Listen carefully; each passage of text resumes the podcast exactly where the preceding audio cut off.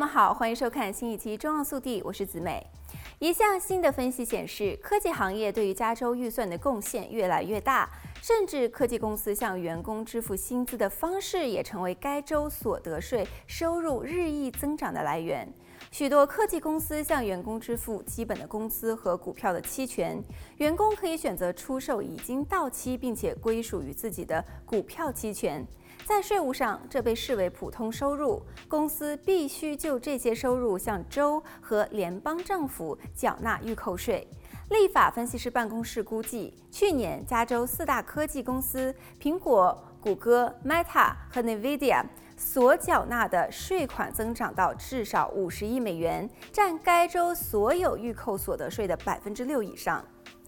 COVID-19 疫情前，这一比例为百分之四到百分之五，自二零一六年以来增加了一倍多，在过去十年当中翻了两番。这一增长是随着这些公司的市值大幅增长而出现的，其中四家公司的市值目前已经超过了七兆美元。去年这些公司缴纳的预扣税，帮助抵消了首次公开募股 IPO，减少对州政府收入的影响。这还不包括科技行业对于个人所得税收入的贡献，这使得加州更加的依赖科技产业的兴衰。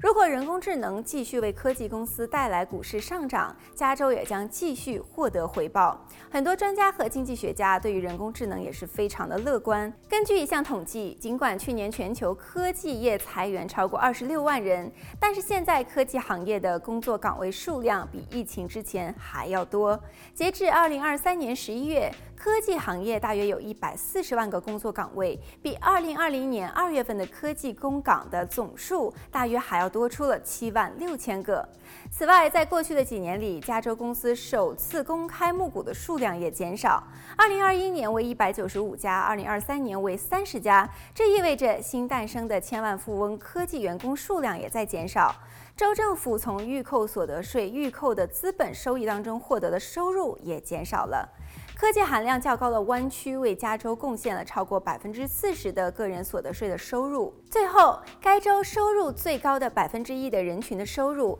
大部分都来自股票薪酬和资本收益。他们在二零二一年向该州缴纳的个人所得税占到了全州个人所得税的一半。好了，本期节目到这里就结束了，我们下期再见。